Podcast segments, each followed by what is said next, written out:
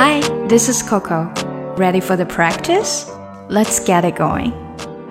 当我们想要表达同意别人说出来的话的时候，我们可以说 yes，或者 right，再或者 I totally agree。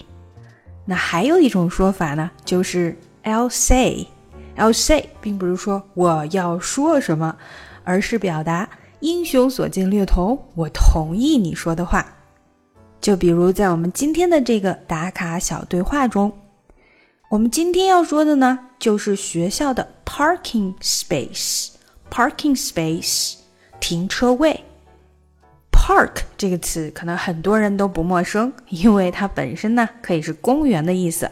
可是当它作为动词的时候，就是趴车，park the car，park the car。那当它加了一个 ing 变成 parking 的时候，那它就变成了停车位 parking space 或者 parking spot。那停车场呢，只要后面的这个字稍微换一下就好了，parking lot，parking lot，停车场。好了，那现在可以看看今天的打卡小对话了。学校的停车位简直是太难找了，根本找不到啊！Parking at school is impossible.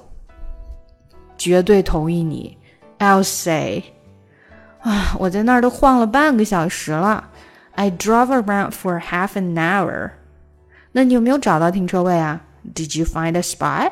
嗯，找到了，但是啊，就被一个人给抢了。I found a spot, but someone cut in took it from me. 那你有没有对他喊叫啊？Did you yell at him? 有啊。Yes, I did. 然后嘞，and， 然后他就喊回来了呗，and he yelled back at me。啊，在我们练习之前呢，插播一个小小的广告。九号之前呢，如果大家想要购买我的美剧专辑，可以打五折哦，团购打五折。所以想要进一步学英语的同学，不要错过优惠哦。Parking at school, parking at school，这个 at 的 t 基本上没出来。at school is impossible. Is impossible. Is im is 和 m impossible 的 m 连起来 is impossible. Parking at school is impossible. I'll say. I'll say. I drove around for half an hour. I drove around. Drove around 连起来 drove around I drove around for around 的基本上没有出来。 I drove around for half an hour. Half an hour，这里也连起来了。Half an hour，这个 n 和 hour 出来了一个有点像 not 的音，因为 n 的最后那个 n 跟后面的 hour 给连起来了。Half an hour. I drove around for half an hour. Did you find a spot? Did you? Did you 这里当然你也可以说 Did you find a find 和 a 要连起来，find a spot spot 的 t 基本上没有出来，最后这个尾音。Did you find a spot? I found a spot, but someone cut in and took it from me.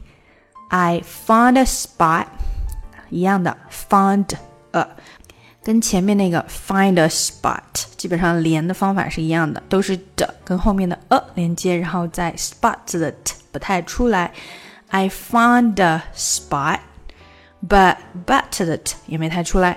But someone cut in，好，cut 和 in 连起来变成 cut in，cut in。But someone cut in and took it from me。and and 的 d 不太出来，took it，took it。took it 连接，took it from me。from 的嗯和后面的 me 连起来了，所以只出来了一个 m 的音。from me, from me. I found a spot, but someone caught it and took it from me. I found a spot, but someone caught it and took it from me. Did you yell at him? Did you 还是一样？Did you 连起来？Yell at him? Yell, yell. 注意这个 yell 这个字哈，yell at him，at 和 him 连接，Adam 这个的音没太出来，直接连到了 Adam，有点像 Adam。Adam, did you yell at him? Yes, I did. And 注意这个 and，因为后面是一个问号，所以我们要把这个音调高，做出这个嗯问句的感觉。And and he yelled back at me. Yelled back，虽然 yelled 这个的没有出来，但是你会感觉这边应该有一个音的。Yelled back at me. Back at me. Yelled，停顿了一下，其实这个。 你这个舌位是到了，只是那个气没有出来，所以它才没有出那个的的音。Yell back at me, back at me, back at 连接，back at me 这个 at 的 t 是没有出来的，所以 back at me, back at me, and he yelled back at me, and he yelled back at me. OK，让我们把整个对话来一遍吧。Parking at school is impossible. I'll say. I drove around for half an hour. Did you find a spot? I found a spot, but someone caught it and took it from me. Did you yell at him? Yes, I did. And? And he yelled back at me. 想要进一步学习口语，搞定听力，一定不要错过我的新专辑《看美剧学英语》。No, I'm not. They trying to tell me that I I gotta be home when the street lights glow. You can't watch your TV show. I will watch what I wanna watch. No, won't listen to you. Do what I want.